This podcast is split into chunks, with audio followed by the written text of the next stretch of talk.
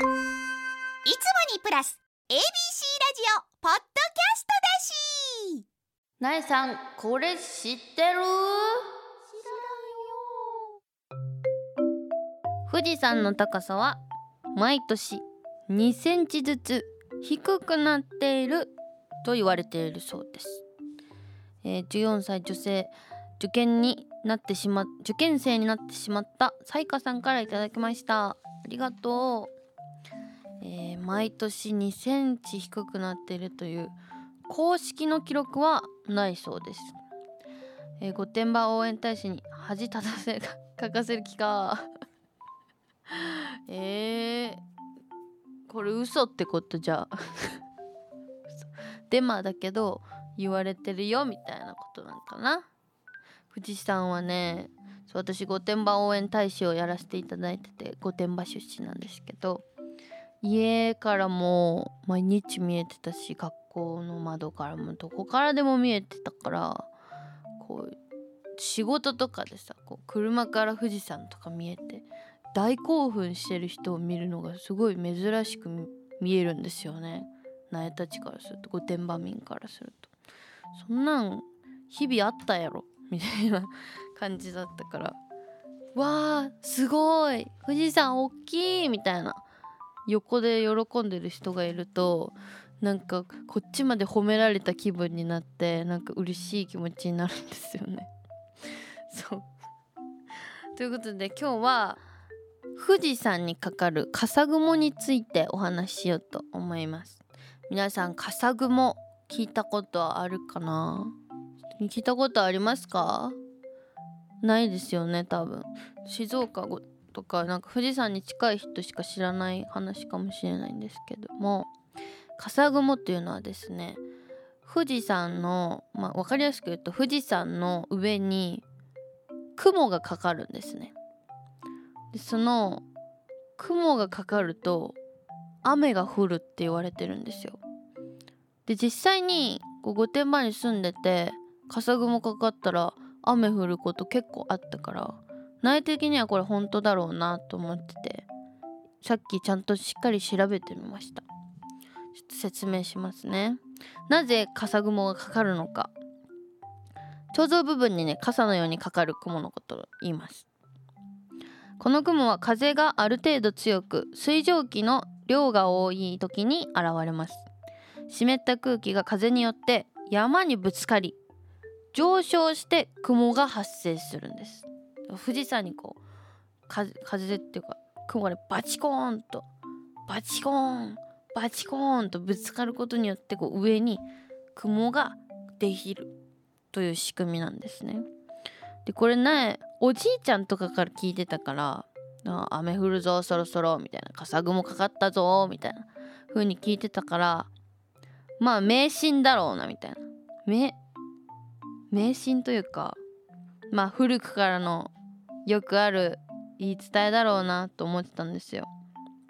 でもね今調べてみたら笠雲がかかった後の天気。24時間後までに雨となる確率を季節別に見ると。春秋。70%夏75%冬70%と。もうどの季節でもめちゃくちゃ確率高いんですよ。もう笠雲笠雲超信頼度高くないですか？70%って。だからね本当に迷信とかじゃなくて笠雲がかかったら本当に雨が降る確率が高いみたいです。ちゃんと物理的に理由がありました。だから富士山がね見える位置に住んでる方ちょっと注意して見てみてください。形形によってね種類も違かったりするので。気になった方はさらに調べてみてください。はい、なえさんこれ知ってる？のコーナーではなえに知ってほしい情報を大募集。学校で流行っていることや今のトレンド新常識などなどじゃんじゃん送ってね。なえなののブカビなの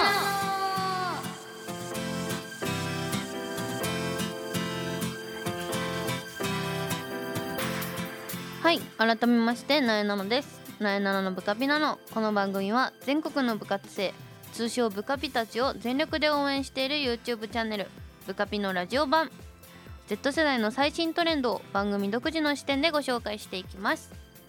まずはじめにブカピ情報。女子高校野球を大特集。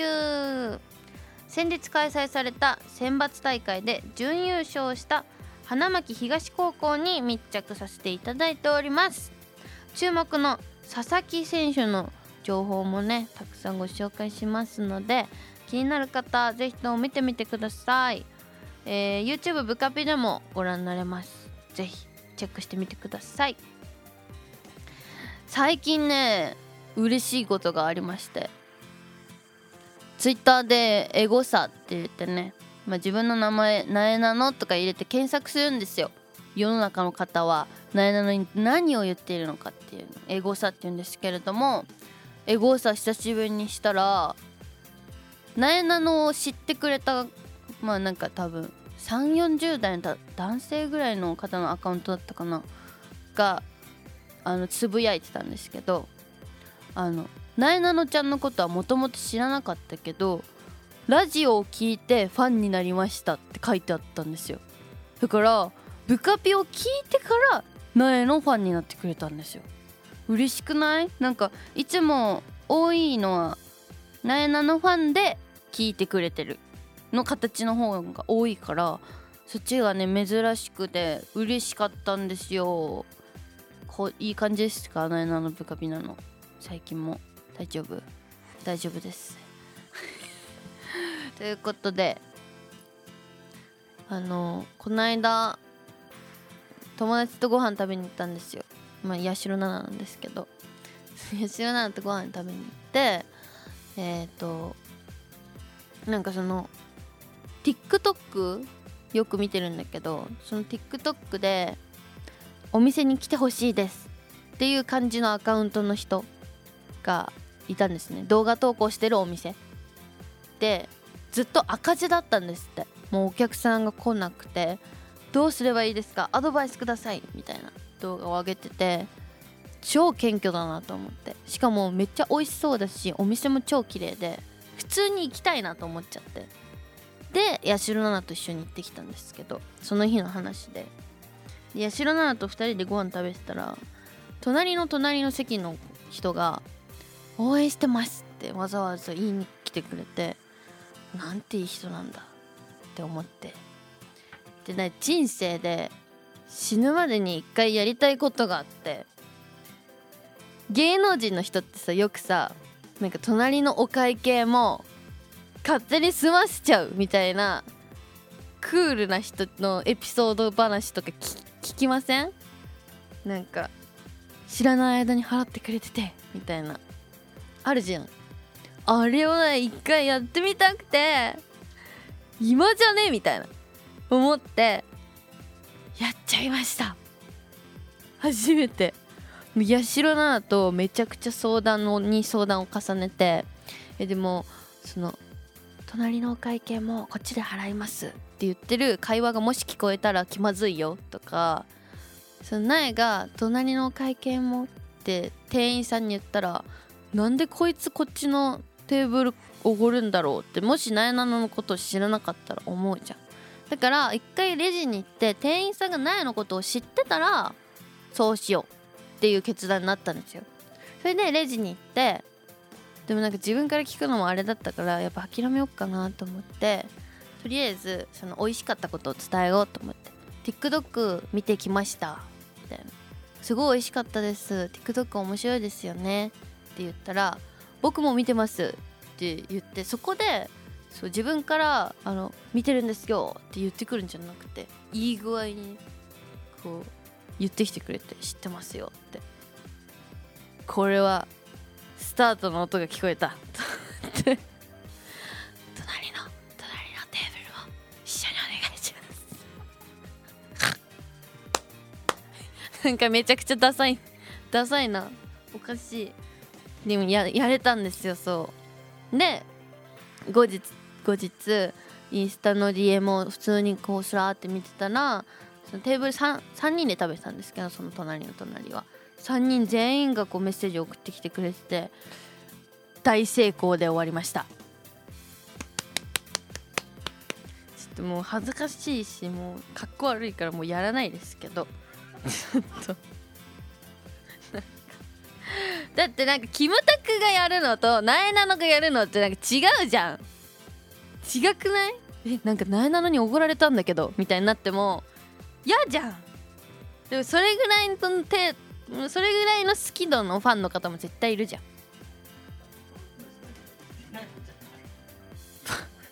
えどういうこと？うん。えき えキムタク隣の隣のテーブルおごんない？ファンファンの人の。おごんないか。おかしいな。でも水谷隼さんはツルトンタンで隣あの全テーブルおごってたよ。スパンスパンスパン。の卓球の金メダリスト水谷隼先輩はロケであのつ行ったツルトンタンのあの店内にいるお客さん全員分のお会計を済ませていきました。その影響かな？キキムタク関係ないな 水谷さんのせいだ。水谷さんの影響を受けている。はいということで今回はメールの扉スペシャルやっていきます。皆さんからいただいたメールを一挙ご紹介。ということで「なえなののブカピナの最後までお付き合いください。なえなのがお送りしています。なえなののブカピナの ABC ラジオから Z 世代のリアルなトレンドを発信中。AM1008 FM933 ABC ラジオ。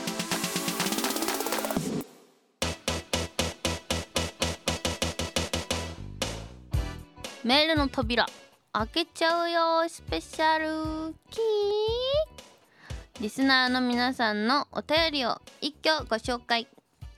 まずはじめにインヌさんありがとうございます。なえさんこんちくわこんちくわ。今年4月から習い事でやっているダンスのクラスのレベルが一つ上がって上上のクラスになりました。先生にも褒められて嬉しかったのですが僕はそのクラスの中で最年少。しかも前のクラスから上がったのは僕だけで友達もいないしダンスもめちゃくちゃ難しいし泣きそうです。前のクラスに戻るか違うダンス教室に教室に通うか今のクラスで頑張るか悩んでいます。どうしたらいいと思いますか？すごいこんなしっかりしたお悩み相談来たの初めてじゃない？なんか嬉しいね。えー、確かにずっとね同じクラスでやってたら別れは寂しいけど絶対上のクラスにいた方がないはいいと思います。だって上のクラスに上がれたってこと1人しか上がれなかったんでしょしかも。その中で一番うまいから選ばれてあなたはこれ以上まだまだ上手くなるわよって意味もあるだろうしもう別れは寂しいですけどその新しいクラスでも絶対仲良くしてくれる人現れますからきっと。大丈夫だと思うよ。時間をねかけて。ダンスも友達も時間をかけて焦らずにゆっくりとやってったら全部うまくいくような気がするけどね。寂しいね。頑張って。いつでも悩み聞くのでメール送ってね。ということでインヌさんありがとうございます。頑張ってねダンス。そして田中ゆいなさんありがとうございます。なえさんこんちくわこんちくわなえさんのハーフツインと悪い顔が好きな人です。突然ですが今度韓国の友達2人の家族と私の家族でお互いの国の食べ物を作って一緒に食べる予定があり面白い。何の日本料理を作ろうか悩んでいます。この予定が採用されてなえさんからの返信を聞く頃にはもうその予定は終わってると思うので 終わってんのかい？終わってんのかい？なえさんの思う外国の方が好きそうな日本料理トップ3を教えてください。うん。2回戦目があったらってことね。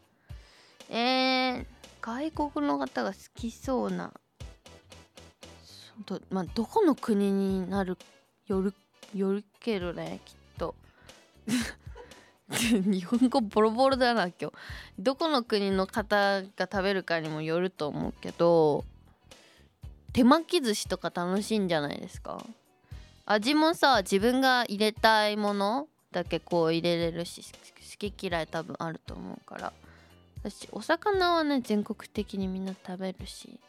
でもお醤油っていうね日本の文化というか日本の空港って着いた時醤油の匂いするって言われてるんですよね。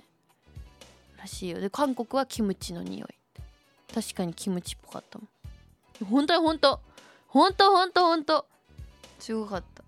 ね。手巻き寿司第1位で。1位からいっちゃった。1位からいっちゃった。2位しかも家庭料理ってことでしょ？うん。そうだな。うん。自分が外国の人だったら。うん。焼き魚。焼き魚かな。干物とかだとちょっとレベルがね高いけど。焼き魚脂乗ってるお魚ととっても美味しいし。ツナみたいな感覚で食べてくれそうじゃないですか。焼き魚。あと1個。あと1個はもずく。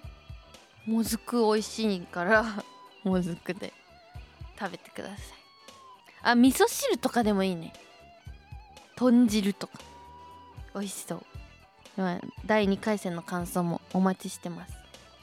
続いて食べっ子動物のゆうりさん。ありがとう。なえちゃんこんちくわ。こんちくわ。最近大学生になり電車に乗る時間が増えたので女性専用車両を使うことが増えました。でも1日に1人は男性が女性専用車両に乗ってくるんです。しかも全然気づいてません。そんな時なえちゃんだったらどうしますか？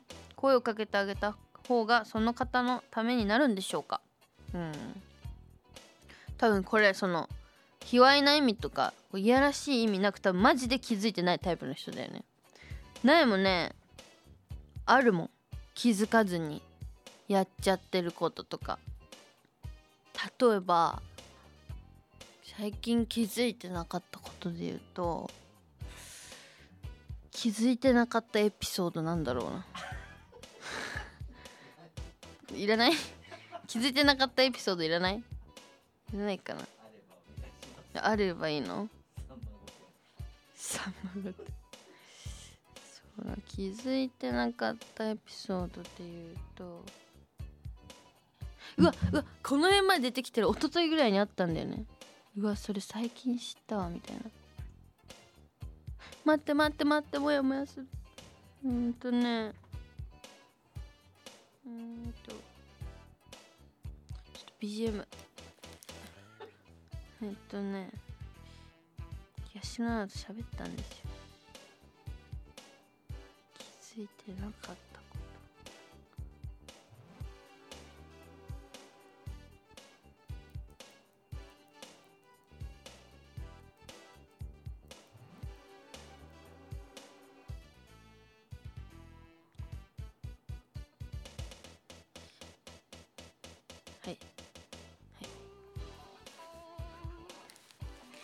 時間かけて考えました。苗の気づいてなかったエピソード。インターホンの音量が調節できること。インターホンの音ちっちゃくできたんですよ。びっくりじゃない？さすがに変わると思わないもんね。まあだってそれそういうね他の人だったらいやそんなこと常識じゃんとかね。いや気づかない方がおかしいじゃんって思うこともあると思うけど多分彼も苗と同じ気づけてないポケッとしてしまってる、まあ、スマホとかねながらスマホとかしてるとなおさら気づかないですからそういう時は苗は教える派かも。ななんて言うんだろうね。喋りかけるのちょっと怖いけどさ誰にでも喋りかけてもいいわけではないですけどなんか最近物騒なね事件とかも多いからやみくもにね声をかけるのはあれですけどまあなんかそれで嫌な顔をしてる女性が他にいたりとかなんかこパニパニックになる人いるのかなわかんないけど困ってる人がいたら教えてあげたらいいんじゃないですかね。ねあんま最近変に声かけても怖いから気をつけてね。続いて京香ちゃんは苗のお姫様さん。姫この春お引っ越ししました、えー政令指定都市に住んでいたのですがこの度ど田舎に移動したので田んぼの多さに驚いています。田舎の JK はみんな何をして遊んでいるのかわからないので一緒に考えてください。珍しいね田舎の方に引っ越すって。政令指定都市って何？まあ都会ってことかな。えー、ど田舎でのね楽しみ方は得意ですよね。普天間もね田舎みたいな部分ありますから土地によっては。えーまず大きい大きく深呼吸ができて気持ちいい。そしてこれねなめっちゃ好きだったんだけど夜レジャーシートとか引いて大の字で寝る外で涼しい時間に。そうすると高い建物もないからめちゃくちゃ綺麗に星が見えるんですよ。視界一面に。超開放感開放的だから一回やってみてほしいこれ。都会では絶対できないじゃんこれ。星全然見えないし。田舎とかはね星が綺麗だから一回やってみて大の字で外で寝て星を眺める。おすすめです。さあ最後になりました。店員さんに声をかけられると恥ずかしい気分になって何も買わないでお店を出てしまうナナさん。ちょっとわかるな。なえちゃんこんちくわ。はじめましてナナです。こんちくわ。私は店員さんにサイズあったら言ってください。とか何かお探しですか？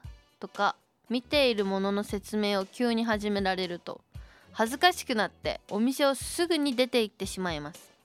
この前もせっかくアウトレットに行ったのに結局何も買えませんでした。そうだよね。絶対アウトレットなんか話してかけてくるもんね。で店員さんといいコミュニケーションを取る方法があったら教えてください。これはねめちゃくちゃわかる。本当にこのままどんどん話が進んでって買うつもりがないことを言えずに買う流れになってしまったらどうしようっていう怖さがあるから逃げちゃうんだよねこれ。わかる？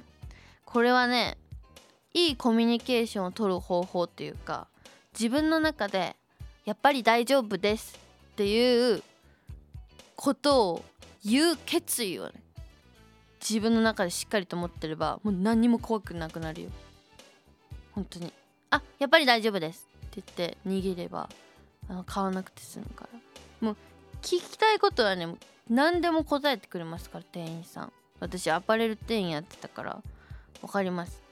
あのね話しかけないといけないんですよ。そう。もうマニュアルというか見てるお客さんがいたら「あの今セールやってるんですよ」とか「なんかお探しですか?」ってかけないと後であのもうちょっとちゃんと話しかけようねって言われちゃうから言うの。そりゃ。みんな。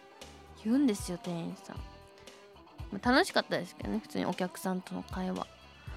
そうだからしょうがないんだよね。苦手な人もいるだろうし苗も話しかけた時になんか無視されたりとか してたから苦手な人はいっぱいいるいると思うから。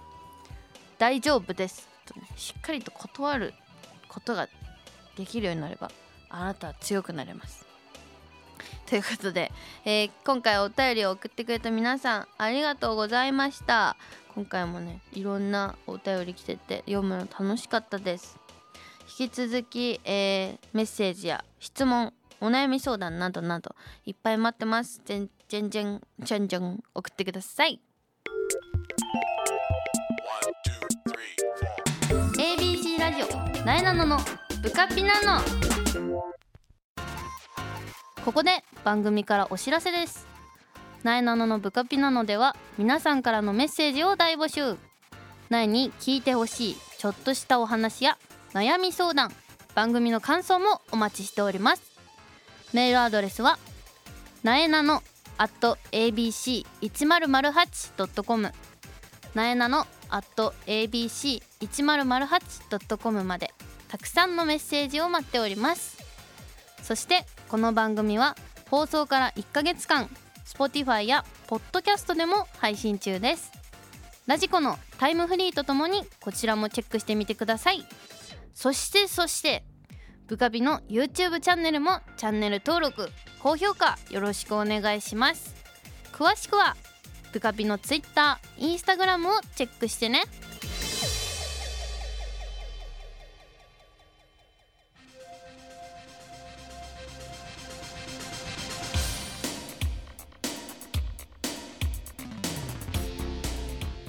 えーエンディング何喋ろうかなと思っている間にエンディングのお時間です。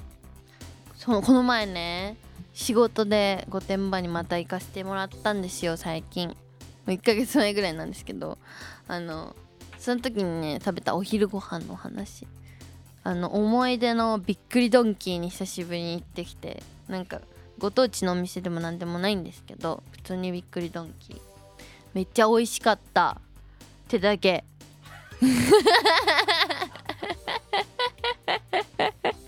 高2ぶり高2ぶりぐらいに食べたんだよね。4年5年6年ぶりぐらい。に食べてあの目玉焼きのせチーズバーグディッシュみたいな。あのチーズがペケでこうバッテンでついてて美味しいやつですよ。あれにしたんですよ。美味しかった。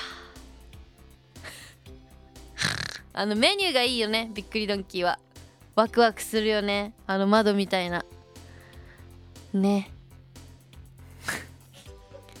ナイのマネージャーさんはあのチーズバーグディッシュにあのカレーがついてるやつ。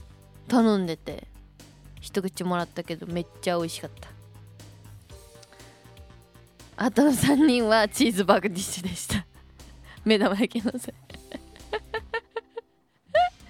何がおもろいねんすいません。ちょっとなんか今日3本撮ったからさ。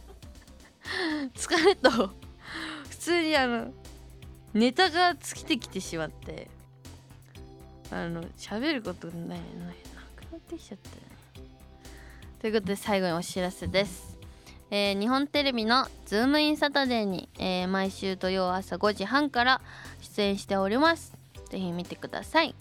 そして地上波の部活ピーポー全力応援部カピが ABC テレビで毎週火曜深夜2時14分から放送しています。TVer と YouTube でも部カピで見れます。ぜひともご覧になってください。その他テレビの出演情報やイベント情報私の Twitter や Instagram をチェックしたら してもらえればわかると思いますのでぜひともチェックしてください。それではなやなのブカビなの。来週も聞いてねせーの。さようなら。